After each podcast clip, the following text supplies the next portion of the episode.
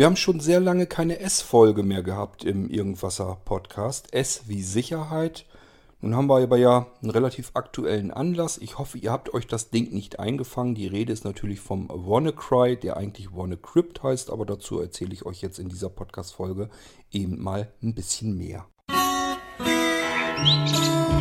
Musik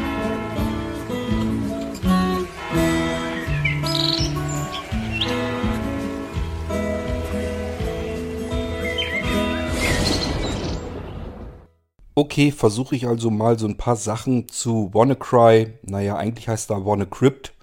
Ähm, das PT hat man am Ende einfach weggelassen, weil WannaCry in diesem Fall recht treffend war. Man könnte wirklich anfangen zu heulen, wenn man feststellt, dass die komplette Festplatte äh, voller Dateien ist, die man namentlich vielleicht noch kennt, die aber jetzt eine andere Abkürzung haben und darauf äh, schon hindeuten, dass alles, was einem lieb, teuer, wertvoll und wichtig war an Dateien auf seinem eigenen Rechner, dass das plötzlich alles hoch verschlüsselt ist und man soll dann dafür bezahlen, um wieder an seine Dateien heranzukommen.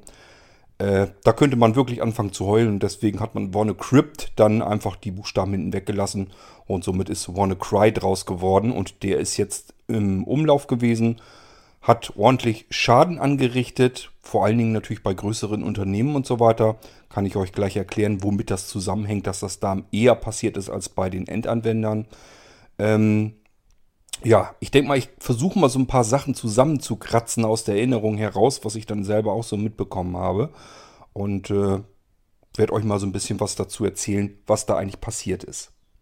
Zunächst mal ist WannaCry ein Krypto-Trojaner, also ein Schadcode auf dem Computer, der offensichtlich verschlüsselt und, wenn man hoffen darf, auch wieder entschlüsselt.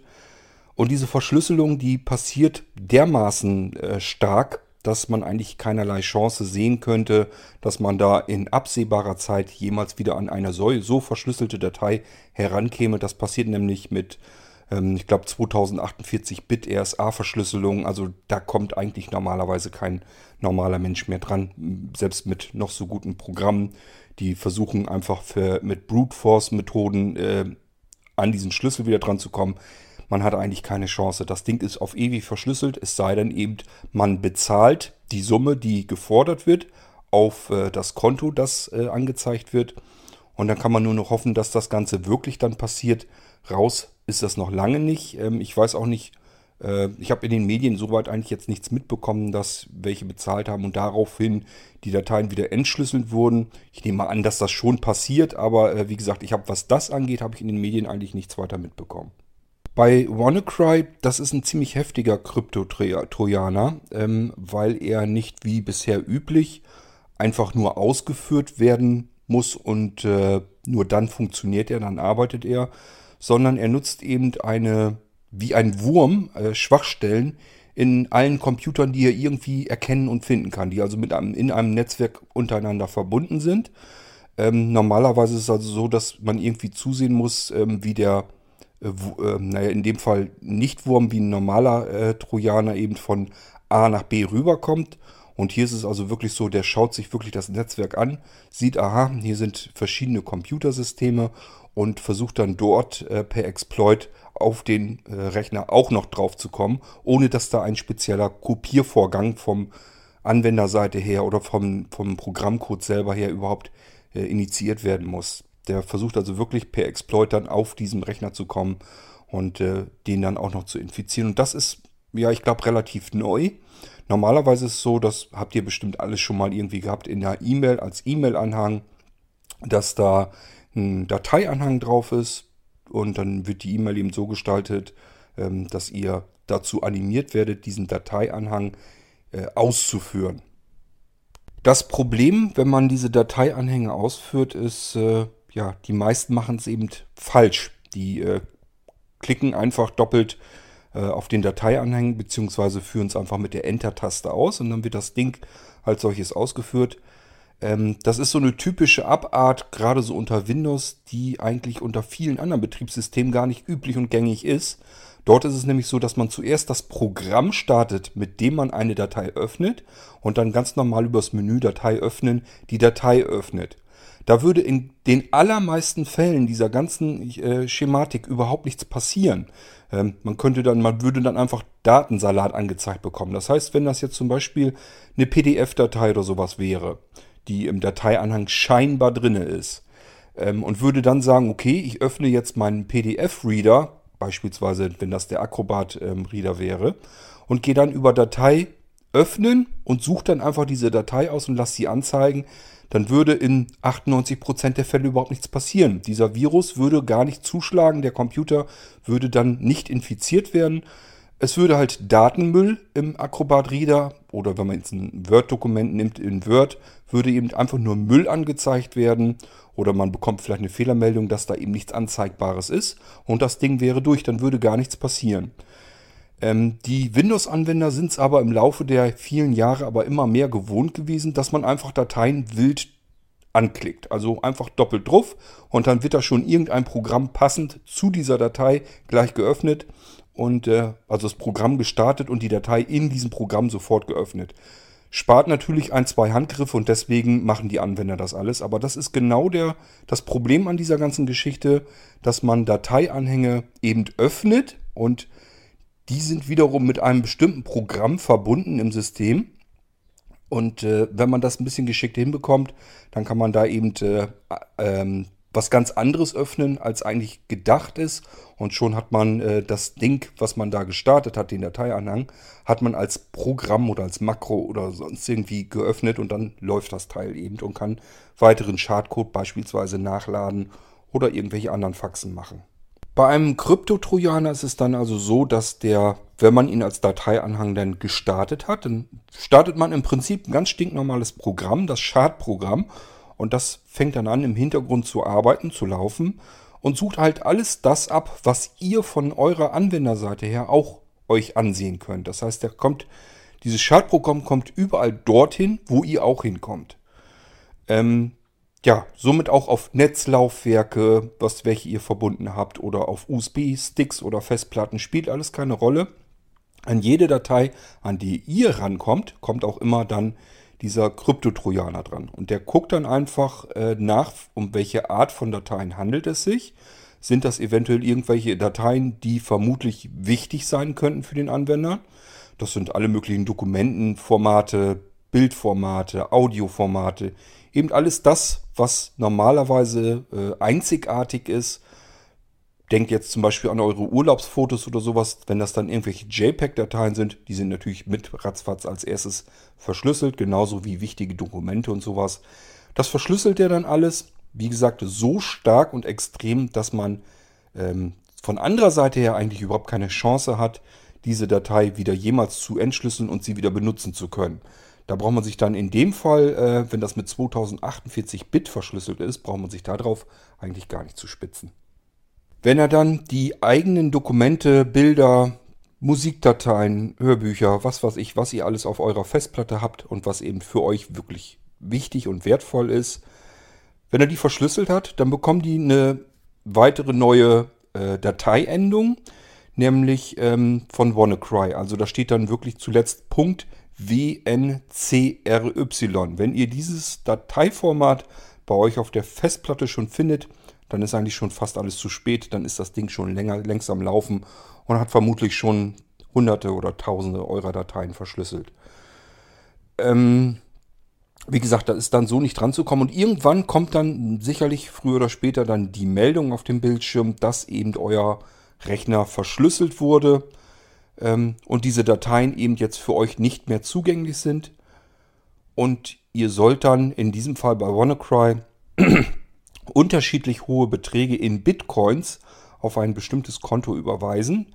Bitcoin äh, ist einfach eine digitale Währung und äh, soll eigentlich eine anonyme Bezahlmöglichkeit sein. So ganz anonym funktioniert das zwar nicht, aber es reicht eben, damit die an ihre Kohle rankommen können. Gleichfalls wird in dieser Meldung noch mit angezeigt, dass in einer bestimmten Anzahl weniger Tage die Dateien dann unwiderruflich vernichtet werden. Das heißt, dass man da ab dann mit Datenverlust zu rechnen hat, wenn man bis dahin eben nicht bezahlt hat.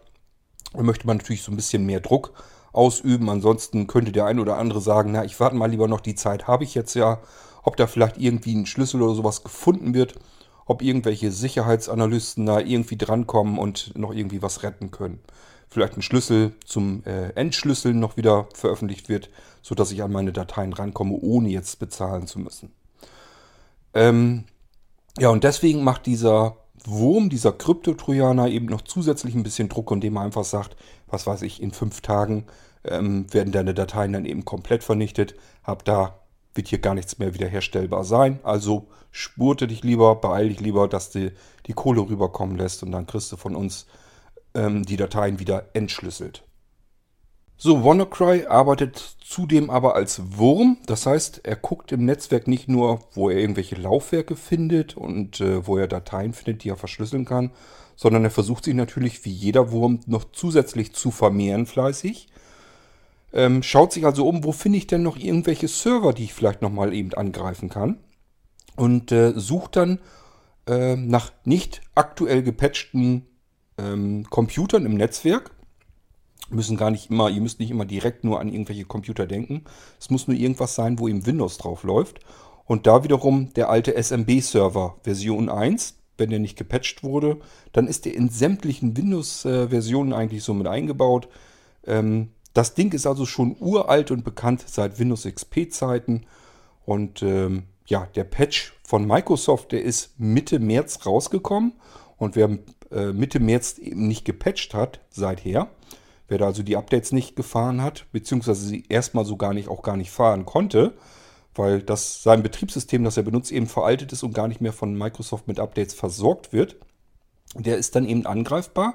Und wenn dann einmal erst dieser Wurm im Netzwerk drin ist, dann findet er eben diese Computer und kann diese dann eben auch infizieren, ohne dass man auf diesem Computer wiederum irgendetwas hätte tun müssen. Also da muss jetzt nicht der Anwender irgendwie wieder Schadcode, sel Schadcode selber ausführen, sondern das kann er ganz bequem hinbekommen, weil dieser alte SMB-Server in der Lage ist, Schadcode auszuführen und genau das nutzt eben dieser Wurm aus. Der schaut also, aha, hier ist ein Computer im Netzwerk, oho, da ist ja ein altes XP drauf so, so, da ist noch gar nichts gepatcht worden. Ist also noch dieser anfällige SMB-Server drauf. Also sage ich dir mal hier, kriegst du ein bisschen Stückchen Software, führ die mal auf deinem Rechner aus und dann ist eh halt zu spät. Dann geht das dort eben weiter, dann kann dieser Wurm von dort aus eben weiterarbeiten. Ebenfalls wieder Schadcode nachladen eventuell und vor allen Dingen aber fleißig Dateien verschlüsseln, die wieder von dem Computer aus sichtbar sind. Und äh, ja, das können eben Mediendateien so weiter sein, wenn man irgendwie einen alten Server oder sowas oder ein altes NAS-System im, im Netzwerk hat. Oder sei es auch nur ein veralteter digitaler Videorekorder, wenn der noch XP unter der Haube hat. Das merkt ihr gar nicht immer. Es gibt tatsächlich digitale Videorekorder, die können dann alles Mögliche. Die haben tatsächlich unter der Haube ein Embedded Windows XP drauf und selbst da ist es dann halt so, dass die absolut gefährdet sind ähm, weil die vor allen Dingen gar nicht mehr gepatcht werden. Da sind die gar nicht für vorgesehen gewesen. Und dann hat man auch da dort drauf, wenn man dann vielleicht auf deren Festplatte irgendwie seine ganze Mediensammlung und so weiter drauf hat, wird die natürlich auch ratzfatz sofort verschlüsselt und man hat den Schaden. So, ich habe euch ja gesagt, dieser, diese Angriffsfläche, dieser uralte SMB-Server, dass der einen Bug hat, einen Fehler, auf den man, den man eben ausnutzen kann, um ein System in Besitz zu nehmen per Software von außerhalb, das ist uralt, das ist uralt bekannt, äh, vor Windows XP-Zeiten noch drin gewesen. Ähm, und das Problem ist eben, äh, dass die NSA in den USA, äh, der Geheimdienst, also dass die ähm, tatsächlich diese Lücke kannten und sie nicht an Microsoft gemeldet haben, sondern stattdessen eben für sich einen Exploit entwickelt haben, der diese Lücke eben ausnutzen kann, um eben den PC in Besitz zu nehmen und da Software beliebig drauf laufen lassen zu können äh, als Administrator. Also man hat dann wirklich sämtliche Rechte auf dem System, die man so haben kann. Und äh, ich glaube, die gehen sogar runter bis in die Kernel-Rechte Rechte bei diesem Exploit, die die NSA, äh, NSA dort hatte. Und die haben sich das sozusagen in ihre Cyberwaffenbibliothek einfach abgespeichert und gesagt, vielleicht können wir den irgendwann mal gebrauchen, wenn wir irgendwo mal Angriffe starten wollen auf fremde Rechner, um dort nach Dateien zum Beispiel zu suchen, die wir vielleicht mal äh, haben möchten oder gebrauchen können. Ähm, egal wie oder wann, den lasst uns mal lieber erstmal schön abspeichern als Exploit, dann haben wir die Waffe fix und fertig, brauchen die später, wenn wir sie gebrauchen können, nur noch ein bisschen anpassen und können die dann auf fremden Rechnern äh, eben einsetzen, um an bestimmte Daten oder die ganzen kompletten Rechner überhaupt dran zu kommen. Dann können die eben tun und lassen, was sie wollen. Dafür brauchen sie Angriffslöcher. Und äh, wenn sie welche gefunden haben, die übermitteln sie eben nicht an Microsoft, sondern behalten die für sich, um dann später Cyberwaffen äh, herstellen zu können, um andere Rechner eben in Beschlag nehmen zu können. Ähm, tja, ob man das so verstehen kann, will oder nicht, ist eine Sache. Schlimm ist es natürlich trotzdem. Vor allen Dingen, wie in diesem Fall, weil von WannaCry äh, dieses Exploit von NSA aus äh, tatsächlich in fremde Hände gelangt ist. Das ist also von der NSA rausgegangen. Und äh, andere haben dann gesagt, oh, hier ist ein toller Exploit, den können wir uns jetzt anpassen für unsere eigenen Zwecke. Ähm, uns interessiert jetzt nicht so, dass die Dateien, die auf dem Rechner sind, dass wir die jetzt alle haben wollen, sondern wir wollen sie eigentlich nur verschlüsseln. Dann soll noch eine Meldung angezeigt werden. Das Ding soll sich verbreiten. Mehr soll da eigentlich gar nicht passieren, denn wir wollen eigentlich nur das Geld der Anwender haben und nicht unbedingt deren Daten. Die interessieren uns in dem Fall jetzt gar nicht.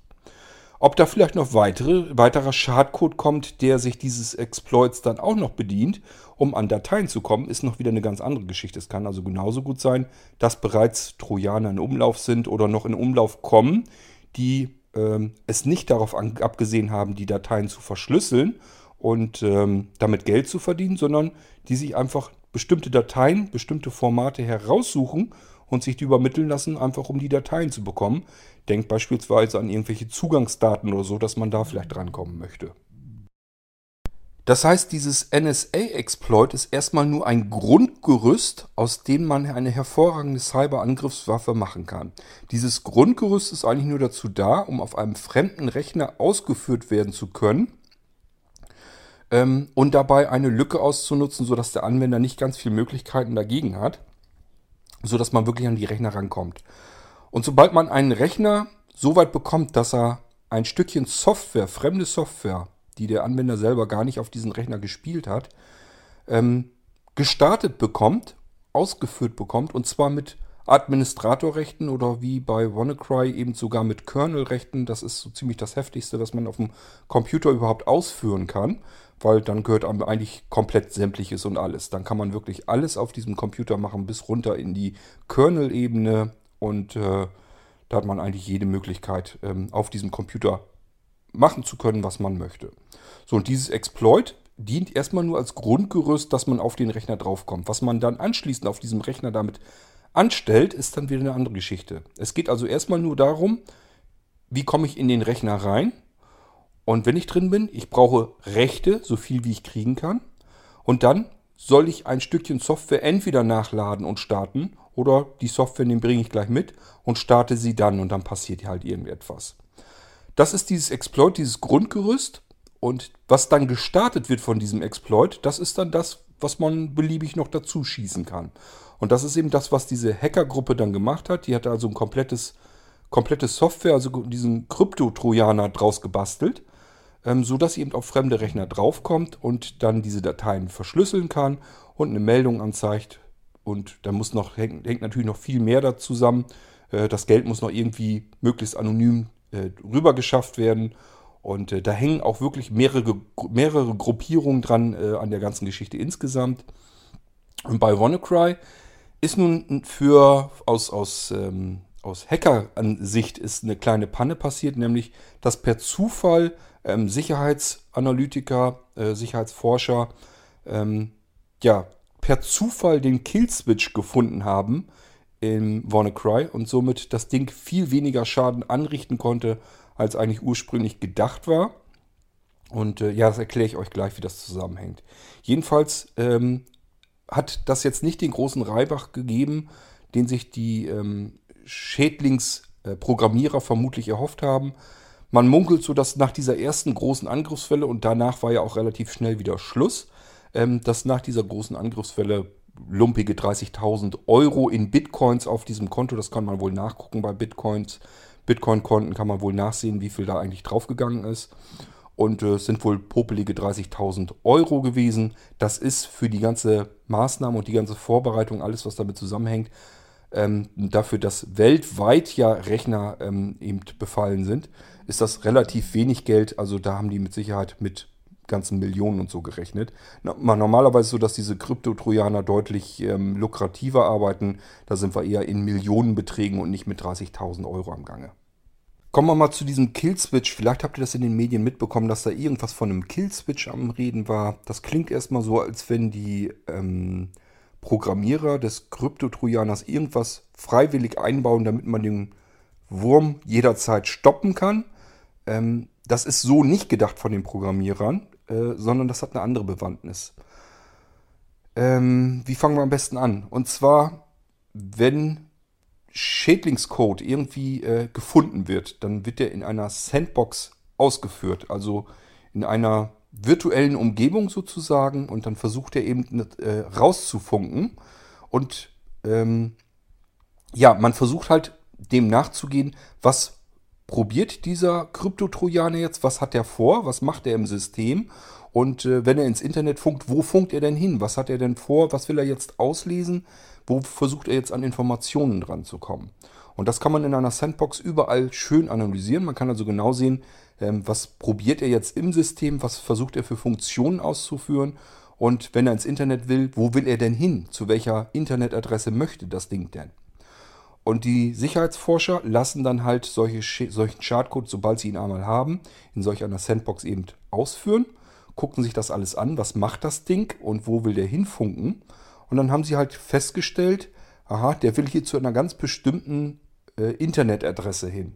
Und dann haben sie gemerkt, Mensch, die Domain, die nötig ist für diese Internetadresse, die gibt es ja noch gar nicht. Die ist noch überhaupt noch nicht registriert, die ist leer. Und äh, das wiederum war in den Krypto-Trojaner so eingebaut mit voller Absicht, denn ähm, Programmierer von Schadcode, die lassen sich nicht ganz gerne ins Handwerk reinfuschen und auch nicht reinblicken und möchten ganz gerne, dass sie diese virtuelle Umgebung, also diese Sandbox, dass der äh, Schädling das möglichst feststellt, aha, ich befinde mich jetzt hier auf einem virtuellen System in einer Umgebung, wo ich äh, analysiert werden soll. Mich soll aber keiner analysieren. Ich möchte nicht, dass man mir reingucken kann, äh, wie ich funktioniere. Ähm, okay, ich habe aber ja festgestellt, ich bin offensichtlich in einer virtuellen Umgebung, also stelle ich mich jetzt taub und stumm und mache hier jetzt gar nichts mehr.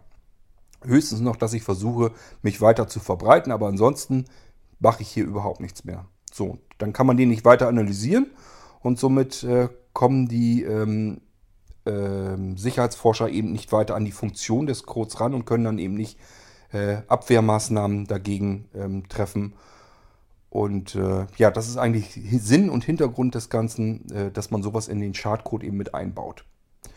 Das heißt, dieser, äh, der WannaCry hat einfach nur eine bestimmte Internetadresse angesteuert und die Proxy, ähm, der Proxy-Server in dieser virtuellen Umgebung, der macht natürlich mit Absicht, dass er dem Schädling sagt, du willst auf eine bestimmte Internetadresse zugreifen, ist kein Problem, darfst du.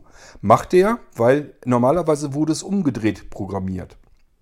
Dass also der Schadcode äh, gesagt hat, kann ich auf eine Internetadresse zugreifen.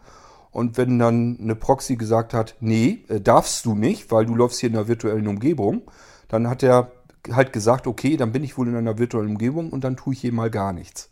Und hier hat man es umgedreht gemacht. Hier hat also WannaCry gesagt, ich surfe jetzt eine bestimmte Internetadresse an gucke, ob da eine Antwort kommt.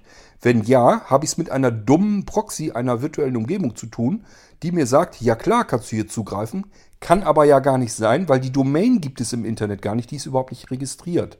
Das heißt, dieser WannaCry hat eigentlich auf genau die andere Antwort geantwort, äh, gewartet, nämlich nö, äh, hier ist nichts, Fehlermeldung. Diese Internetseite ist nicht verfügbar, da kommst du jetzt nicht dran, hier gibt es keine Daten. Ganz klar, weil die Domain hat es eben gar nicht gegeben, also kann es die komplette Internetadresse so nicht geben. Ist also eine ganz lange URL gewesen wohl und ähm, ja, funktioniert so nicht, weil es gibt nicht mal die Domain, geschweige denn, was dahinter noch alles geschaltet ist an Verzeichnissen und äh, HTML-Seiten und so weiter, was dann dahinter ist. Also es kam einfach nur, die Seite ist nicht verfügbar und dann wusste WannaCry, okay, dann bin ich wohl offensichtlich auf einem normalen System und kann hier ordentlich wüten. Und wenn eine dumme Proxy von einer virtuellen Umgebung gesagt hat, hier alle Domains, die du anfragst, die gibt es, damit du hier schön weiterarbeiten kannst, dann hat der WannaCry eben gewusst, okay, kann ja nicht sein, die Domain ist ja eigentlich nicht registriert, hat mein Programmierer gesagt. Also, wie kann das sein, dass diese Seite verfügbar ist? Dann bin ich wohl in einer virtuellen Umgebung und stelle mich hier doof. Nun war aber das Problem der Sicherheitsforscher, der das eben so festgestellt hat, der gesehen hat, okay, hier wird komischerweise eine URL angesteuert von einer Domain, die es überhaupt nicht gibt, die gar nicht registriert ist. Jetzt möchte ich aber gerne wissen, was hat er denn vor, was macht er denn damit? Also, was muss er tun? Er muss die Domain registrieren. Das hat dieser Sicherheitsforscher eben gemacht, hat sich die Domain geschnappt, hat diese URL, die angesteuert werden sollte, an, äh, nachgefertigt und wollte dann natürlich wissen, was macht denn dieser Kryptotrojaner jetzt als nächstes. So, und der Kryptotrojaner, was hat der gemacht? Der konnte auf mal die Seite erreichen, hat gesagt, Moment, das darf aber ja eigentlich nicht sein. Ähm, die darf es eigentlich nicht geben. Also bin ich wohl wieder in der virtuellen Umgebung, stelle mich tot. Und das haben jetzt aber alle ähm, WannaCry-Schädlinge ähm, gemacht, weil die natürlich alle plötzlich auf diese Seite steuern konnten. Denn die gab es ja jetzt auf einmal. Die Domain ist registriert, die URL gab es und weltweit alle WannaCry-Schädlinge ähm, konnten auf mal auf diese Seite draufkommen und haben gedacht, okay, ich bin einer, in einer virtuellen Umgebung und soll jetzt auseinandergenommen werden, also stelle ich mich tot. Und das ist das, was als Killswitch jetzt in den Medien dann bekannt wurde. Ist also nicht vom Programmierer so gedacht gewesen vom Schä äh, des Schädlingscodes, sondern war einfach mehr oder weniger Zufall. Ähm, der Sicherheitsforscher wollte einfach nur wissen, was passiert denn jetzt, wenn er diese URL zu fressen bekommt. Und äh, im Schadcode war halt drin, wenn ich diese URL ansteuern kann, dann äh, will da jemand wissen, was ich tue. Äh, das möchte ich aber nicht. Man soll mir nicht äh, reingucken können, wie ich arbeite.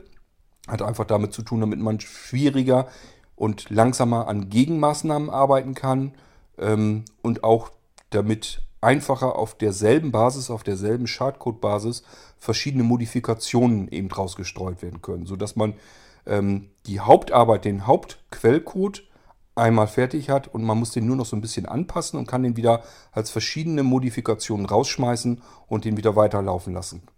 Ähm, denn so ein Ding ja, äh, ich sag mal, von, von der NSA diesen Exploit zu bekommen, das ist natürlich ein gefundenes Fressen. Und da will man nicht nur eine Angriffswelle draus machen, sondern möglichst viele. Und äh, deswegen möchte man sich natürlich auch nicht in die Funktionsweise schauen lassen, sodass man den nicht generell in den Hauptcode äh, unschädlich machen kann, sondern äh, pro Welle dann äh, natürlich möglichst viele Computer befallen werden können und das Geld der Anwender dann abgegriffen werden kann. Wir haben es also mit mehreren blöden Geschichten zu tun. Zum einen, die NSA hat das Ding seit vielen, vielen Jahren, seit Windows XP-Zeiten, in der Schublade liegen und wollte es selber als Waffe benutzen. Und das Ding kam jetzt raus. Das Grundgerüst, um den WannaCry zu programmieren.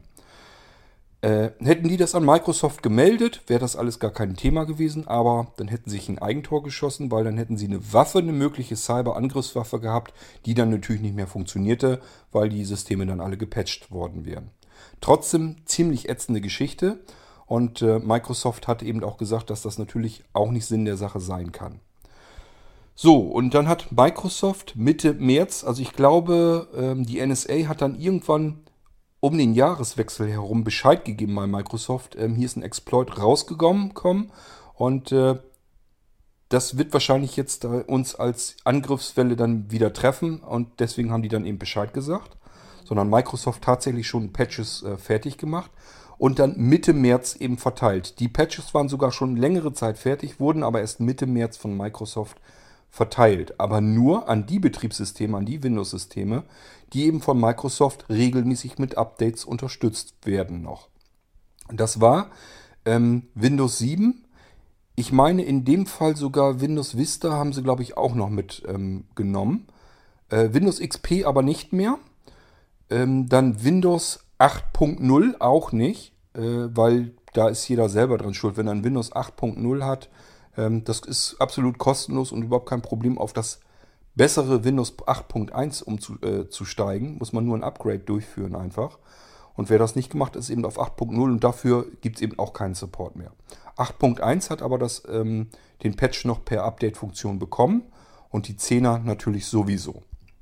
So dass also nur XP, ähm, bei Server 2003 bin ich mir jetzt gerade nicht sicher, ob die das Update äh, im März schon bekommen haben. Ich glaube nicht.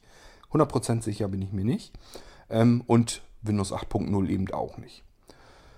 Ja, und da haben wir schon das nächste Problem wieder. Ähm, jetzt hat WannaCry nämlich überall dort vor allem richtig fett zugeschlagen in den ganzen Unternehmen, die noch mit alten Windows XP-Rechnern arbeiten. So, und jetzt werdet ihr vielleicht sagen, wieso arbeiten denn gerade ausgerechnet Firmen vielleicht auch noch in den sicherheitskritischen Bereichen mit Windows XP-Systemen? Dann sind die ja selber schuld, wenn die ihre Hardware nicht aktualisieren, beziehungsweise die Software darauf nicht aktualisieren. Ähm, gehen wir aber erstmal ein Stückchen weiter. Die Welle ist ja jetzt ähm, Mitte Mai gekommen dann. Die Angriffswelle, die äh, Systeme wurden der Reihe nach ähm, verschlüsselt die ganzen Rechner, die draußen waren. zwar weltweit viele zigtausend Rechner, vor allen Dingen von größeren Unternehmen, wie ich eben schon sagte. So, was hat Microsoft gemacht? Hat gesagt, okay, offiziell habt ihr keinen Support mehr für Windows XP und äh, auch nicht für Windows 8.0, aber die äh, Patches, die haben wir tatsächlich da, die haben wir liegen. Und ausnahmsweise stellen wir das Ding mal zur Verfügung, sodass man diese Systeme nochmal wieder patchen kann. Aber es geht nur um diesen SMB-Patch, also alles andere, was in diesem System immer noch äh, scheunentorweit offen ist, wird trotzdem nicht gefixt.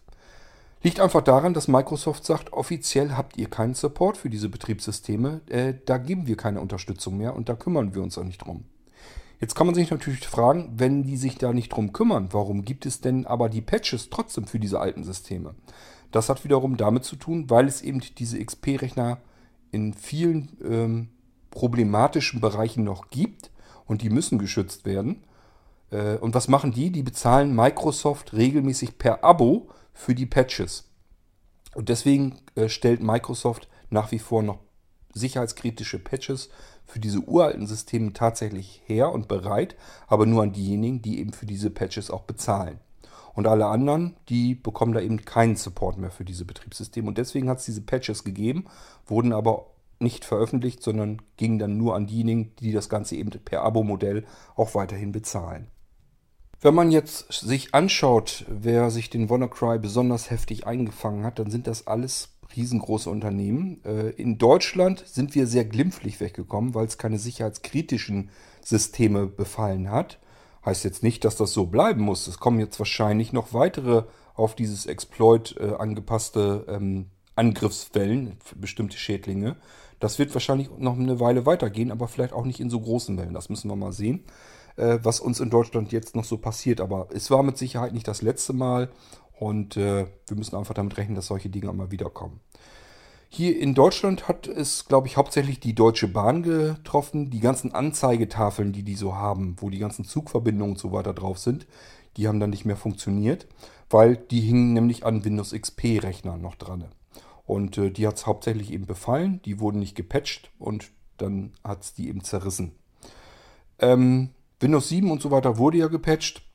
Das heißt, wer die Updates fleißig eingespielt hat, der hat das Problem so erstmal nicht gehabt. Das heißt jetzt nicht, dass ihr sicher seid gegen äh, den WannaCry, sondern ihr seid nur davor sicher, dass der nicht automatisiert bei euch auf dem Rechner ausgeführt wird, dass ihr ihn selber ausführen müsstet. Wie kann das passieren? Nun, zum einen habe ich euch erzählt, einmal Lieblingsmethode ist per E-Mail-Anhang und ihr führt diese, diesen E-Mail-Anhang, die Datei einfach aus. Startet das Ding also direkt, ohne vorher ein Programm zu starten und darin zu öffnen. Dann ist das Ding eben auf eurem Computer ausgeführt und dann arbeitet der. Das bringt euch also schon mal nichts, äh, euch da sicher zu fühlen, äh, wenn ihr solche Dateien einfach so Wild West ausführt. Wenn ihr jetzt sagt, ja, wenn, wenn das unbekannte Absender sind, dann mache ich das ja gar nicht. Das können auch äh, bekannte Absender sein und es können sogar ganz normale, reale E-Mails von euren Freunden oder von Familie oder von Arbeitgebern sein, weil der WannaCry sich nämlich an diese E-Mail, die ihr in dem Moment abschickt, dranhängen kann einfach. Das heißt, eure E-Mail, die ihr selber geschrieben habt, kommen beim Empfänger ganz normal an und in dieser E-Mail sieht der Empfänger dann, ach guck an, der hat mir jetzt tatsächlich eine Datei mitgeschickt. Weiß ich gar nicht, was das soll, aber gucke ich mir jetzt mal an, was das soll. Und führt die dann einfach doppelt aus. Äh, also führt sie einfach aus, per Doppelklick oder eben per Enter-Taste. Und dann ist das Ding eben auch gestartet. Obwohl ihr da das Ding absichtlich natürlich nicht mit hingeschickt habt. Aber es ist eure E-Mail tatsächlich und der E-Mail-Anhang kommt von eurem Computer, der bereits eben infiziert ist, wo der WannaCry eben im Hintergrund schon längst am Ackern ist und äh, ihr habt in dem Moment E-Mails verschickt und da hat er sich einfach dran gehängt.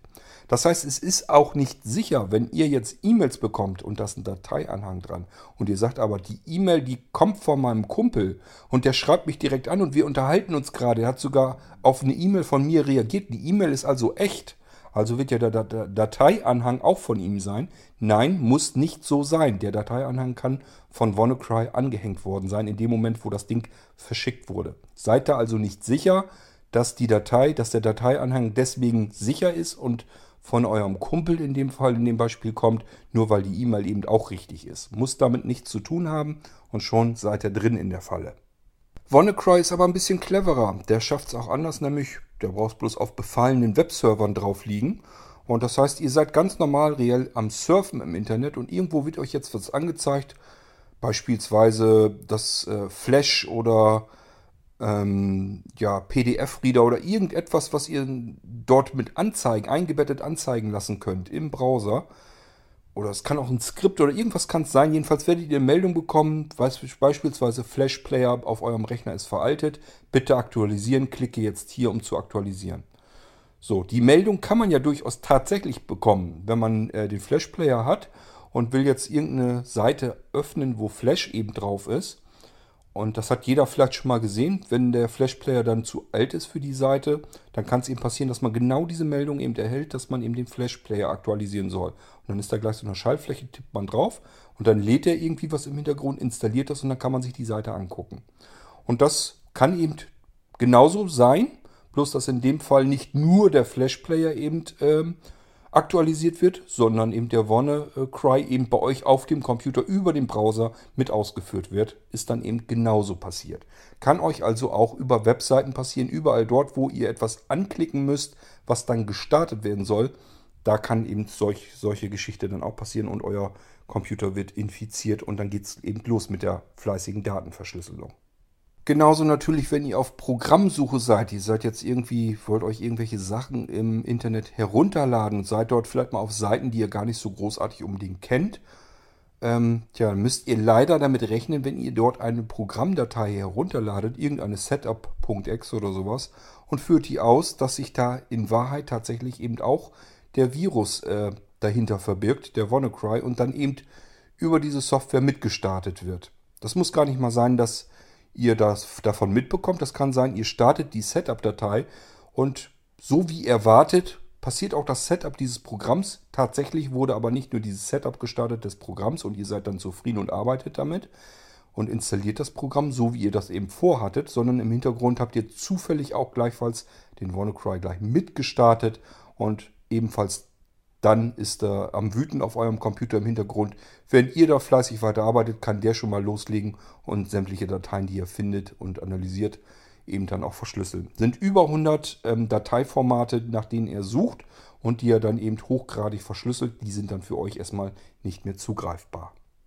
Ich sagte ja, in Deutschland ist das mit der Deutschen Bahn und diesen Anzeigetafeln passiert. Gut, kriegt man keine aktuellen Anzeigen angezeigt, äh, wann der nächste Zug wo lang fährt, auf welchem Gleis und so weiter.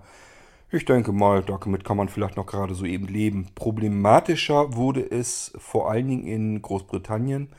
Dort sind äh, etliche Krankenhäuser von diesem Virus befallen worden. Ähm, und äh, ja, dann gingen dort eben die Rechner entsprechend nicht mehr. Und das kann dann schon ziemlich ähm, kritisch werden, weil das kann dann eben auch bestimmte Systeme ja, da kann vielleicht auch mal eine Herz-Lungen-Maschine eben mit angesteuert werden. Und wenn die dann nicht mehr funktioniert, dann könnt ihr euch vorstellen, da können dann eben auch mal Menschen dabei zu Tode kommen. Das kann dann eben passieren. Ähm, offiziell ist da, glaube ich, nichts bekannt geworden, ob und wie viele Tote es dadurch gegeben hat. Aber mit zu rechnen ist damit. Das Krankenhaus wird damit natürlich keine Werbung machen. Ähm, Tatsache ist aber, dass viele Krankenhäuser befallen waren. Äh, das hätte in Deutschland vermutlich auch passieren können. Ähm, ja, wie gesagt, ihr fragt euch vielleicht, wie kann das denn überhaupt passieren? Warum arbeitet man an gerade solch kritischen Systemen mit einem veralteten Rechner, mit Windows XP? Das liegt daran, ähm, weil äh, Mediz alle medizinischen Systeme, da gehört eben ein Computer in der Regel mit zu und der steuert dann irgendetwas Sensibles an. Und damit das in der Medizin eingesetzt werden kann, muss diese komplettes, dieses komplette Gebilde aus Software und Hardware zertifiziert sein. Das heißt, es muss sich alles komplett, jemand angeguckt haben und gesagt haben, wenn ihr dieses System so als solches, als komplettes äh, von uns benutzt, dann habt ihr eine Garantie von uns, dann ist das ein funktionierendes, in sich geschlossenes System. Ähm, und ihr könnt euch denken, diese medizinischen Systeme, gerade wenn jeder Furz auf dem Ding zertifiziert sein muss, dann hat das mit ganz hohen Kosten zu tun. Das heißt, das ist eine Investition, die macht das Krankenhaus auch nicht alle drei, vier, fünf Jahre, sondern das Ding läuft dann. Die Herz-Lungen-Maschine, sage ich jetzt mal im schlimmsten Beispiel, die arbeitet dann. Die tut genau das, was sie tun soll, versorgt den Patienten eben mit Sauerstoff und ähm, dass das Herz weiter äh, im Takt bleibt. Ähm, hält also den Patienten am Leben, der ohne diese Maschine nicht mehr leben könnte. Aber äh, da darf noch nicht mal ein Update drauf kommen. Das heißt, genau auf diesen Systemen passiert das, äh, was normalerweise immer gewarnt wird, nämlich dieses System wird nicht aktualisiert. Da passiert äh, nicht, dass äh, Microsoft Patches oder sowas dort eingespielt werden, weil dann ist, wäre dieses Stückchen neue Software wäre eben äh, nicht zertifiziert und dann kann keiner mehr gewährleisten, was mit dem Gesamtsystem passiert, ob das überhaupt noch richtig funktionieren kann. Ähm, das heißt, schlimmsten Fall würde man sagen, da ist ein altes Windows XP drauf, vielleicht sogar noch Service Pack 1 oder sowas drauf. Das ist aber als solches komplett zertifiziert. Alles, was da an Software und Hardware ist, ist so untersucht worden, so verkauft worden und so kommt das zum Einsatz. Und nur so kann man gewährleisten, das funktioniert so auch. So, jetzt sagt sich irgendein ITler dort vor Ort im Krankenhaus, oh, das ist ja ein altes XP, da müssen wir mal zumindest das XP alle Updates reinfeuern, die wir noch kriegen konnten, damit das wenigstens so sicher wie möglich ist. Die, keine Sorge, die Krankenhäuser haben solche Flachpfeifen nicht. Aber nehmen wir mal an, es wäre so dann würde etwas passieren, er würde sämtliche Updates nachinstallieren und alles, was da zusätzlich neu an Software eingespielt wird in das System, wäre nicht zertifiziert und wer könnte als Grund dienen, dass das komplette Gebilde als Ganzes gar nicht mehr richtig funktionieren kann. Ist also ein Update reinbekommen, äh, irgendein Treiber funktioniert jetzt nicht mehr. Ist zufällig leider der Treiber gewesen für die Herz-Lungen-Maschine, die kann nicht mehr richtig angesteuert werden. Das Ding fällt mittendrin irgendwie aus und der Patient stirbt ähm, dann würde jeder, der dieses System dem Krankenhaus verkauft hat, sagen, seid ihr selber schuld, wir haben ganz klare Vorschriften und das ist ganz klar, dieses System durfte nicht verändert werden. Mit jedem Update, das ihr eingespielt habt, habt ihr das System verändert und somit kann euch keiner mehr sagen, was da am Ende bei herauskommt, ob das Ganze noch funktionieren kann oder nicht. Ihr könnt euch also vorstellen, je kritischer solche Systeme, solche Gesamtsysteme sind, die mit einem Computer zusammenarbeiten, desto weniger darf daran herumgedoktert werden und herumprobiert werden. Und desto weniger äh, wahrscheinlich ist es, dass da überhaupt Updates installiert werden dürfen. Klar, solche Systeme gehören auch nicht äh, ans Internet, ist bei WannaCry aber leider eben auch nicht nötig gewesen. WannaCry hat nicht geguckt, hängt der irgendwie am Internet, dann kann ich nur dann äh, mich dort drauf verbreiten, sondern der musste nur über irgendeinen anderen Computer ins Netzwerk gelangen. Und leider ähm, sind die ITler, sind viele ITler so drauf äh, bei den äh, Netzwerken, dass sie sagen, okay, das Netzwerk ist erstmal in sich komplett geschlossen, aber im Netzwerk selber die Rechner untereinander, die sollen schon miteinander kommunizieren können, sodass man problemlos im Netzwerk untereinander auch arbeiten und sich Arbeit zuspielen kann. Das muss ja alles funktionieren. Und nach außen hin ist es dann eben schön abgekapselt. Und jetzt muss eigentlich nur noch ein Rechner dabei sein, äh, der dafür sorgt, dass WannaCry ins Netzwerk kommt. Und sobald er da drin ist, kann er eben plündern gehen. Dann sagt er, okay, jetzt gucke ich mir mal alles an. Oh, hier sind ja jede Menge XP-Rechner. Ähm, dass die natürlich, ich sag ja, ist das schlimmste Beispiel, an einer Herz-Lungen-Maschine dranhängen und die ansteuern. Das interessiert mich jetzt erstmal nicht. Das ist ein altes, uraltes, ungepatchtes System. Äh, da komme ich dran und dann kann ich da erstmal schön drauf arbeiten und alles ähm, verschlüsseln und eben diese Meldung anzeigen. Das System als solches funktioniert gar nicht mehr. Tja, und in Deutschland war es hauptsächlich eben die Deutsche Bahn, die jetzt eben dadurch bekannt geworden ist. Ich vermute mal, es sind mehr gewesen, aber wahrscheinlich sind die gar nicht alle immer so bekannt geworden. Jedenfalls bei der Deutschen Bahn war es eben so, dass die XP-Rechner hatte, die dann diese Anzeigetafeln ansteuerten. Warum soll man da irgendwas machen? Die müssen nicht online gehen und nichts, die müssen einfach nur funktionieren und die Anzeige ansteuern. Und äh, das tun sie netzintern vielleicht, dass man die eben programmieren kann, dass man sagen kann, okay, hier sind die Informationen zu den Zügen und so weiter. Jetzt zeigt das mal einfach an, steuer die Anzeige an, damit das richtig eingeblendet wird. Mehr haben die nicht zu tun und deswegen erneuert man die auch nicht, weil das, was sie tun sollen, tun sie ja zuverlässig. Ist überhaupt kein Problem und sind netzintern, da rechnet man einfach nicht mit, dass äh, dort Viren funktionieren können, dass da ähm, Verschlüsselungstrojaner funktionieren können. Und deswegen hat man die so laufen lassen und funktionierte halt einfach. Und das ist in vielen Unternehmen so gewesen. Ähm, soweit ich weiß, in Frankreich hat Renault seine ähm, Fertigungsbänder stillstehen lassen müssen.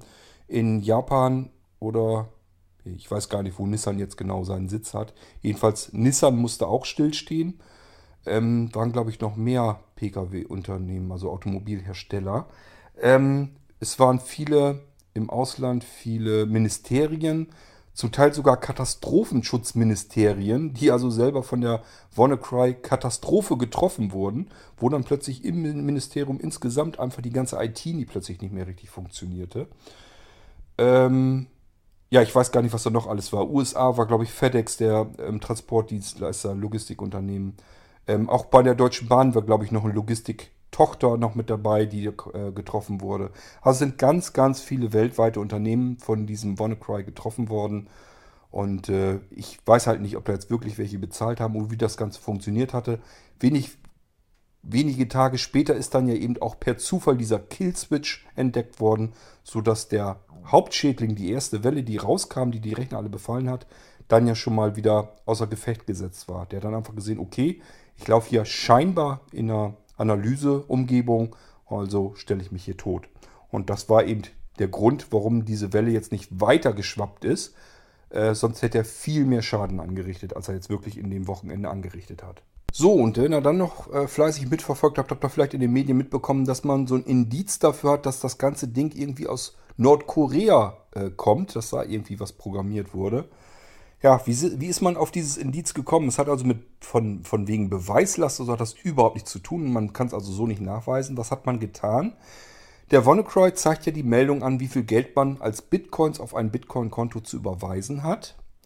Und äh, diese Meldung wollte er natürlich so, dass jeder die in seiner Sprache äh, verstehen kann. Also hat er, glaube ich, über 20 verschiedene Sprachen äh, übersetzt diese Meldung angezeigt dann. Also je nachdem, äh, in welchem Land man, in welcher Landessprache der Computer lief, hat er dann dementsprechend auch die Meldung dann in der Landessprache angezeigt, sodass der Anwender das eben lesen konnte und nicht mit Japanisch oder so äh, konfrontiert war. Dann hätte er noch nicht mal gewusst, was wollen die denn jetzt überhaupt von mir. So, und dann hat man sich die ganzen kompletten Meldungen mal angeschaut und hat gemerkt, die scheinen irgendwie ja äh, künstlich übersetzt worden zu sein. Das ist also kein sauberes, äh, keine saubere Sprache gewesen, sondern schien so, als wenn die aus irgendeinem Übersetzungstool kamen. Dann hat man festgestellt, okay, die Dinger wurden mit Google Translate übersetzt. Und zwar eben in allen möglichen Sprachen. Und darunter war eine Sprache, ähm, die scheinbar nicht übersetzt wurde, die so geschrieben war, als wenn sie nicht aus einem Übersetzer kam, sondern als wenn der Programmierer den Text wirklich eins zu eins so äh, selbst geschrieben hat. Das schien also dann bei einer Sprache so zu sein, dass man sehen konnte, aha, das kommt nicht aus dem Translator, sondern das muss der Programmierer selber sprechen. Und dann haben wir einfach festgestellt, das scheint so ein nordkoreanischer Akzent zu sein. Ähm, also die Meldung war dann in echt äh, so reingeschrieben vom Programmierer und alles, alle weiteren zusätzlichen Sprachen schienen aus Google Translate zu sein. Und nur deswegen nimmt man an, dass der Programmierer eben aus Nordkorea kommt, diese Sprache spricht und deswegen äh, wahrscheinlich auch dieser ähm, Krypto-Trojaner aus Nordkorea kommt. Dann habe ich euch ja schon gesagt, dass ähm, dieser Eternal, ich glaube Eternal Blue heißt ähm, das Exploit von der NSA. Äh, dieses Eternal Blue, Blue, das kann man schon gleich sehen, das bezieht sich auf den Blue Screen von äh, Microsoft Windows XP. Da kann man schon sehen, also das Ding ist wirklich genauso alt wie Windows XP selbst. Ähm, das hat die NSA die ganze Zeit in der Schublade gehabt, kannte diese Angriffsschwachstelle hat sie halt nicht gemeldet, weil sie das als Waffe selber benutzen wollten. Ähm, ja, wie ich euch schon sagte, wahrscheinlich wird auf Grundlage dieses Exploit noch weiterer Schadcode auf uns zukommen, der dann verschiedene Systeme eben angreifen wird. Ähm, weil man immer noch davon ausgehen muss, es sind mit Sicherheit immer längst noch nicht alle äh, Rechner gepatcht. Und wenn doch, man wird sicherlich irgendwelche anderen Modifikationen finden, dass er da irgendwie da reinkommt. Dann ändert man eben den Port wieder um oder irgendwas fällt ihnen sicherlich ein, um den nächsten Schadcode äh, rauszujagen, äh, der dann wieder andere Rechner befällt. Wie könnt ihr euch davor sichern? Das ist nämlich jetzt die nächste Frage. Ähm, denn ich könnte mir vorstellen, dass euch äh, nicht so ganz wohl bei dem Gedanken ist, wenn eure sämtlichen Dateien, die ihr auf eurem Rechnern habt, dass sie auf einmal komplett verschlüsselt sind, inklusive allem, was ihr irgendwie im Netzwerk habt. Ähm, das können also irgendwelche NAS-Systeme oder sowas sein, denn der Windows-Computer, den werdet ihr sicherlich so haben, dass er auf das NAS-System zugreifen kann. Das kann ja gut sein, dass das an sich ein Linux-System ist. Das spielt in dem Fall gar keine Rolle. Wenn ihr das Ding nämlich als Netzlaufwerk in eurem Windows-Computer eingebunden habt, dann kommt ihr trotzdem an eure sämtlichen Dateien auf dem NAS-System drauf, obwohl das ein Linux-System ist und kann euch dort trotzdem eben äh, die Dateien verschlüsseln. Ist überhaupt kein Problem. Ich sage ja, alles, wo ihr an eure Dateien drankommt, kommt auch äh, Schadcode heran. Und zwar mit absoluten Administratorrechten ist überhaupt kein Problem und dann kann der tun und lassen mit diesen Dateien, was immer er möchte. Es geht also darum, wie könnt ihr euch sichern, dass euch das eben nicht passiert.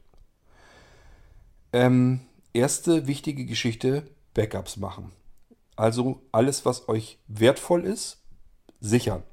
Ein Betriebssystem kann man notfalls mal wieder neu installieren. Auch wenn ihr es nicht könnt, dann habt ihr eben das Problem, müsst euch mal eben jemand suchen, der euch das neu installieren kann. Aber das Betriebssystem kann man neu installieren und dann läuft das ganze Ding wieder. Aber an eure alten Urlaubserinnerungen, an Kinderfotos, die ihr eingescannt habt und die Original vielleicht gar nicht mehr habt, oder habt die eure, von euren eigenen Kindern die Fotos digital nur aufgenommen und habt die eben bei euch vielleicht auf dem Computer gehabt und sogar auf einem zusätzlichen Laufwerk als Sicherung, falls mal die Festplatte kaputt geht, dann nützt euch das aber auch alles nichts, weil die ganzen Sachen sind eben verschlüsselt. Oder wenn ihr wichtige Dokumente habt oder beispielsweise eure Steuererklärung gemacht habt oder sowas. Alles das wird eben verschlüsselt und da kommt ihr dann nicht mehr dran. Und damit euch das nicht passieren kann, müssten diese Dateien eben regelmäßig gesichert werden. Und diese Sicherungen, die müssen physikalisch von diesem Computer eben getrennt werden. Weil, ich habe euch eben erklärt, alles, wo ihr drankommt, kommt der Trojaner eben auch dran und verschlüsselt das. Das heißt, in dem Moment, wo euer Backup-Laufwerk mit dem Computer verbunden ist und ein, beispielsweise einen Laufwerksbuchstaben oder einen Pfad im Netzwerk hat, spielt gar keine Rolle. In dem Moment können diese Dateien auch auf diesem Backup-Medium eben komplett verschlüsselt werden. Dann hat euch dieses ganze Backup-Medium überhaupt nichts gebracht. Auch nicht, wenn ihr jetzt sagt, ich habe aber eine Image-Sicherung einer kompletten normalen Festplatte da drauf gemacht. Auch das Image, da suchen die nach, auch die werden verschlüsselt. Was braucht ihr also? Ihr braucht ein, ein Backup-Laufwerk, wenn es geht, mehrere. Und die müssen physikalisch trennbar sein vom System. Warum mehrere? Warum reicht nicht eins? Nun, es könnte sein, ihr habt dieses zusätzliche Backup-Laufwerk an eurem Rechner angeschlossen, macht einen Backup. Das läuft jetzt also, das heißt, die Dateien werden gerade auf euer Laufwerk gesichert. Just ausgerechnet in diesem Moment habt ihr aber schon den Trojaner im Hintergrund am Laufen, der hat sich noch gar nicht so bemerkbar gemacht. Der ackert aber im Hintergrund, kommt ihr gar nicht hinter. Und das Laufwerk äh, holt sich die Sicherung, ist mit dem Rechner verbunden. Auch die alten Sicherungen sind da alle drauf. Und der Trojaner sieht, aha, da ist ein Laufwerk jetzt zusätzlich angeschlossen. Das gucke ich mir erstmal an und dann verschlüssel ich das. Und dann nützt euch dieses eine Backup-Laufwerk überhaupt nichts, denn alle eure Sicherungen da drauf sind eben wieder verschlüsselt. Hättet ihr jetzt noch ein weiteres, das ihr abwechselnd benutzt, dann könntet ihr sagen, oh, jetzt habe ich es festgestellt, das ist Trojaner am Werk. Ja gut, die letzten paar Dateien, die jetzt auf dem neuen Sicherungslaufwerk draufgekommen sind, die sind dann jetzt verloren. Aber die allermeisten Dateien, die ich insgesamt schon mal gesichert habe auf dem anderen Laufwerk, das jetzt nicht gerade nicht verbunden ist, das habe ich sicher. Da war der Trojaner noch nicht am Gange und äh, deswegen habe ich immerhin jetzt noch meine wichtigen Dateien alle einmal noch zusätzlich auf dem anderen Laufwerk gesichert. Was gibt es da für Möglichkeiten? Möglichkeit 1, ihr habt gar nicht ganz so viele Dateien, die ihr sichern wollt. Bisschen Dokumente, bisschen ähm, ja, Bilder, Fotos, vielleicht noch ein paar Musikdateien von Musik, die ihr euch digital mal irgendwann gekauft habt. Die würdet ihr auch ganz gerne sichern, damit ihr euch das nicht nochmal kaufen müsst. Gut, okay, ist vielleicht gar nicht so viel, sind ein paar Gigabyte könnt ihr euch einfach zwei USB-Sticks kaufen. Steckt einen USB-Stick ran, äh, kopiert den ganzen Krempel eben einmal rüber, zieht den USB-Stick ab, fertig, gesichert. Beim nächsten Mal, wenn er sichert, nehmt ihr den USB-Stick Nummer 2, steckt den rein, macht darauf die Sicherung und so weiter und so fort. Sicherungssoftware gibt es verschiedene, müsst ihr euch überlegen, was ihr nehmt. Ähm, ja, bei Blinzeln-Computern könnt ihr das NAS-Paket nehmen und dort mit dem Syncback arbeiten.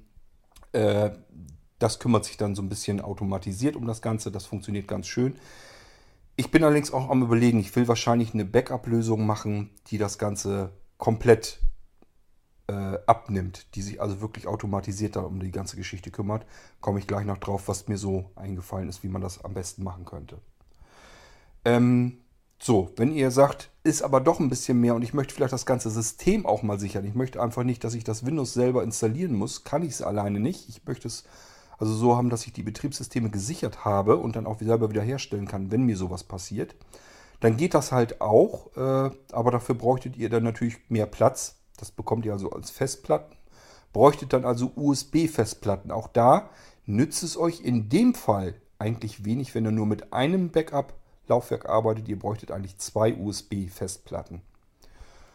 So, jetzt haben wir aber noch ein Problem. Und zwar die Faulheit, die jeder von uns inne hat. Man müsste also wirklich am Ball bleiben und sich überlegen, so, heute ist meinetwegen Montag, stecke ich Festplatte Nummer 1 rein, per USB schalte die an, mache eine Sicherung. Da müsste ich mich aktiv drum kümmern und zwar regelmäßig, dass ich sage, montags mache ich damit eine Sicherung, donnerstags mache ich das auch, aber mit Festplatte Nummer 2. Steckt die dann ran und jedes Mal, wenn die Sicherung durchgelaufen ist, müsste ich auch den USB-Stöpsel rausziehen, damit diese Festplatte physikalisch vom Rechner getrennt ist. Nur dann würde das Ganze funktionieren. Ich weiß nicht, wie euch das geht, aber alle, die ich so kenne, die kriegen das nicht hin. Mir geht es genauso. Ähm, das ist immer mit Aufwand verbunden. Man ist auch nicht so regelmäßig wirklich immer am Rechner dran. Das heißt, dann vergeht mal Montag, vergeht mal Dienstag, dann ist Mittwoch, dann überlegt man sich, ach, machst du morgen. Äh, ja, dann Donnerstag hat man es vielleicht auch wieder vergessen. Und so passiert das eben, dass man Sachen immer weiter rauszögert. Dann hängt es damit zusammen, mit welcher Backup-Software man arbeitet und wie man das macht.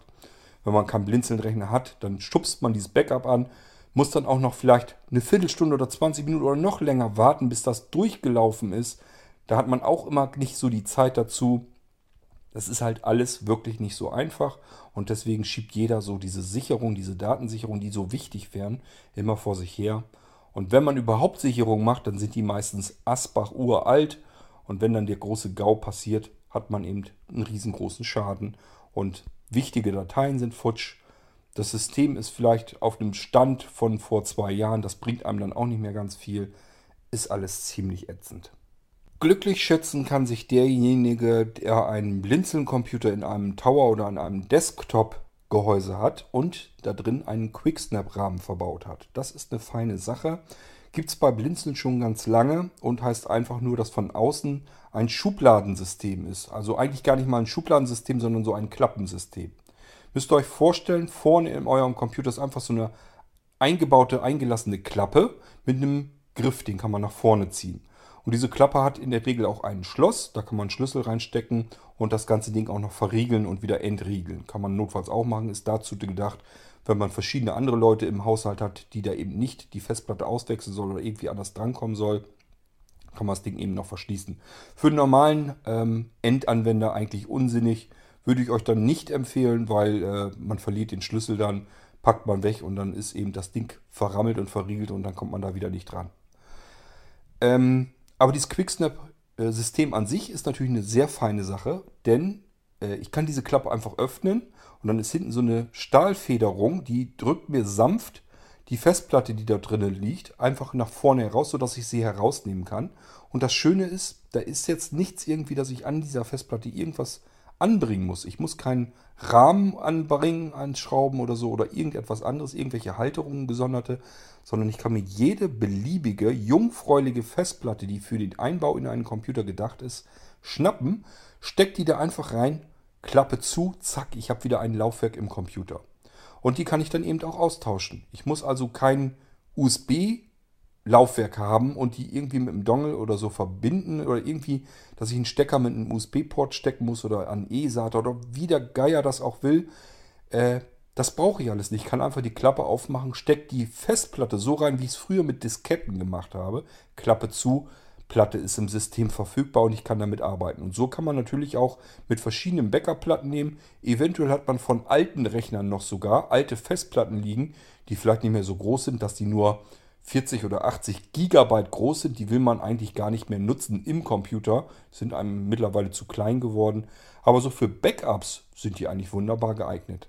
klappt ganz prima. Dann kann man die alten Festplatten wieder eine Funktion zufügen, nämlich einmal formatieren und dann macht man da regelmäßig seine Backups auf diese alten Festplatten und nimmt sie dann am besten auch gleich wieder raus, wenn man das Backup gemacht hat. Denkt immer dran, mit diesem ähm, Rahmensystem, äh, die sind zwar Hotplug-fähig, schreiben die äh, Hersteller immer. Meine Erfahrungen damit sind anders. Das heißt, niemals eine Festplatte aus dem Sockel herausziehen, äh, auch wenn der Hersteller das noch so oft gerne reinschreibt, dass das gehen soll. Ähm, die müssen nur einmal ein bisschen schief rauskommen aus dem Sockel, dann gibt es einen kleinen Kurzschluss und dann sind die kaputt, die Dinger. Äh, ich habe mir auf diese Weise, obwohl das ganze Hotplug-fähig ist, also schon zwei, drei Festplatten wirklich zerschossen. Ähm, ich glaube nicht mal, als ich die Festplatten reingesteckt habe in solch ein System, sondern wenn ich sie aus dem Sockel rausgezogen habe, dann sind sie meistens, äh, haben sie einen abgekriegt und dann waren die kaputt. Würde ich also nicht machen. Festplatten grundsätzlich nur wechseln, wenn der Rechner abgeschaltet ist. So, mir ist dann heute eine Idee gekommen, wie man das ganze Ding wirklich mal so komfortabel, vernünftig hinbekommen kann, dass das Ganze eigentlich gar keine Arbeit mehr macht, dass der Anwender mit ähm, Sicherung, mit Datensicherung und Systemsicherung und so weiter überhaupt nichts mehr zu tun hat, dass man das möglichst automatisieren kann. Und zwar auch so, dass das Laufwerk dann, wenn es nicht gebraucht wird, wirklich vom System physikalisch getrennt wird. Ähm, aber das ist ein System, das stelle ich euch in einer extra Podcast-Folge vor. Zum einen äh, nicht nur, weil ich jetzt zu faul bin, sondern vor allem, weil ich keine Lust habe, euch das hier jetzt nochmal alles zu erzählen. Denn dieser Podcast hier, den ich jetzt, die aktuelle Folge, die ihr gerade hört, die ist in Wirklichkeit länger gewesen und ausführlicher. Ich musste jetzt also mittendrin schon wieder Sachen wegschneiden und jetzt einen kompletten Teil hinten dran, wo ich eben dieses neue System, das ich mir habe einfallen lassen, erklären wollte weil ich schon wieder diese Hänger in Opinion in der Aufzeichnungs-App habe, mit der ich den Podcast hier aufnehme. Und ich traue dem Ding im Moment nicht und habe keine Lust, hier wieder äh, eine halbe Stunde aufzusprechen, um dann hinterher festzustellen, ja, hat wieder nicht geklappt, hat wieder diesen Hänger drin. Ähm, ich habe mir das eben abgespeichert so ein bisschen und da werde ich dann eine extra Folge draus machen mit diesen Hängern drinne. Und wenn ich die fertig habe, werde ich mich an Opinion, an den Support wenden und sagen, bitte hört euch mal diese Folge an. Das ist das, wie eure App im Moment funktioniert, wie die aufnimmt. Tut doch bitte was da dran. Wundert, ich, wundert euch also nicht, wenn es hier noch heute eine Folge gibt, die aus diesen Hängern besteht. Aber dann hört ihr auch mal, was ich meine. Ist vielleicht gar nicht mal verkehrt. Jedenfalls diese Folge hier mit äh, WannaCry möchte ich jetzt an dieser Stelle relativ abrupt beenden, weil ich einfach im Moment dem Ding hier nicht weiter traue und keine Lust habe, hier euch alles Mögliche zu erzählen und dann hinterher alles wieder wegzuschmeißen, weil Opinions nicht vernünftig aufnimmt. Ich weiß bis heute hin nicht, warum das mal passiert und ganz, ganz oft auch nicht. Jetzt die letzten Tage hat sich Opinion wieder vorbildlich verhalten. Sogar die Schnitte, äh, wenn ihr jetzt an die gestrige F-Folge noch denkt, die ganzen Schnitte und so funktionierten 100% genau so, wie diese App eigentlich laufen soll und trotzdem jetzt heute sind wieder diese Hänger drin. Also man kann sich da wirklich nicht 100% drauf verlassen und das ist wirklich ärgerlich, weil ja, 20, 30 Mal geht es eben gut, kein Problem und dann einmal hat man wieder den Mist da drin und dann kann man wieder eine komplette Folge in die Tonne treten. Gut, jetzt ist es heute keine komplette Folge. Ich habe nur einmal mittendrin einen Hänger weggeschnitten. Da fehlt jetzt was ähm, in dem Stück, aber das ist nicht so schlimm. Und ähm, ja, hier unten drunter jetzt das ganze Stück, wo ich eben das neue System, was ich mir habe ausdenken lassen, nochmal erklären wollte. Aber das macht nichts. Das mache ich in einer anderen Folge dann nochmal, stelle ich euch das vor. Und äh, wer dann Interesse dran hat, der kann sich dann bei mir melden, wenn er das dann gerne haben möchte. Gut, somit lasst uns mal die Folge hier zu dem WannaCry beenden. Äh, zum einen, weil ich keinen Bock mehr habe, hier was aufzusprechen noch dazu, was ich dann hinterher bloß wieder löschen kann. Und zum anderen, ich glaube, wir sind sowieso so ziemlich durch und ich habe euch alles so ein bisschen mal erklärt, was es mit diesem äh, Krypto-Trojaner auf sich hat. Ich hoffe, ich habe nichts wesentlich Wichtiges vergessen oder jetzt eben noch mit weggeschnitten. Und äh, ja, und ich hoffe, ihr habt ein bisschen mehr Erkenntnis gewonnen und wisst jetzt ein bisschen besser, wie das ganze Ding verlaufen ist, warum der so zuschlagen konnte ähm, dass sich das ganze Ding bisher wirtschaftlich gar nicht gelohnt hat und wie das Teil funktionierte und was man da so ein bisschen gegen tun kann. Nochmal in Kurzform, was ihr tun könnt, weil das habe ich glaube ich mit weggeschnitten. Zum einen, Windows-Updates sind wichtig. Nützt nichts. Ihr habt zwar in den letzten gerade in den letzten Irgendwasser-Folgen mitbekommen, was da alles schief gehen kann. Ja, kann passieren, aber genauso kann es euch andersrum passieren, wenn ihr die Updates komplett abschaltet, dass dann eben so ein Mist bei herauskommt. Dass eben wichtige Patches nicht mit installiert werden und dann seid ihr angreifbar und dann ist euer System eben auch dem Untergang geweiht, samt eurer kompletten Daten, die euch lieb und wichtig sind. Bringt also auch nichts. Updates sind wichtig für ein Betriebssystem. Ist nun mal so. Ist mobil eigentlich noch viel mehr als stationär auf einem Computer, der irgendwo im Haushalt steht. Aber gut, da rede ich mir den Mund fusselig. Ähm, das äh, ja, nützt sowieso nichts. Ich sage nur Stichwort Android. Die meisten interessiert das nicht. Ich kann es nicht ändern. Okay, und ansonsten, ähm, ja, Updates alle einspielen und ansonsten mit mehreren Backup-Laufwerken arbeiten. Mindestens zwei Stück. Ob ihr das per USB macht, wenn ihr nicht so viel Daten habt, ob ihr euch einfach zwei größere USB-Sticks nehmt, spielt keine Rolle. Wichtig ist nur, die Dinger müssen physikalisch vom System getrennt sein, sonst bringen die Backups überhaupt nichts. Wenn ihr euch solch einen Teil, solch einen Schadcode einladet, ähm, dann seid ihr trotzdem dran und wird alles verschlüsselt. Ich würde mal sagen, wir beenden diese Folge, bevor die noch mehr in die Hose geht. Und äh, ja, danach mache ich eben noch die Folge fertig, dass ich Opinion zeigen kann, wo der Haken sitzt an der, an der App. Vielleicht können die dann ja mal ein bisschen schauen, ob sie das beiseite bekommen, ob man ein Update machen kann. Sehen wir dann. Ich würde mal sagen, ähm, macht's gut und ähm, ja, bis zur nächsten Folge ist es dann nicht mehr weit. Die mache ich gleich als nächstes. Und daher, tschüss, bis nachher, sagt euer Kurt Hagen.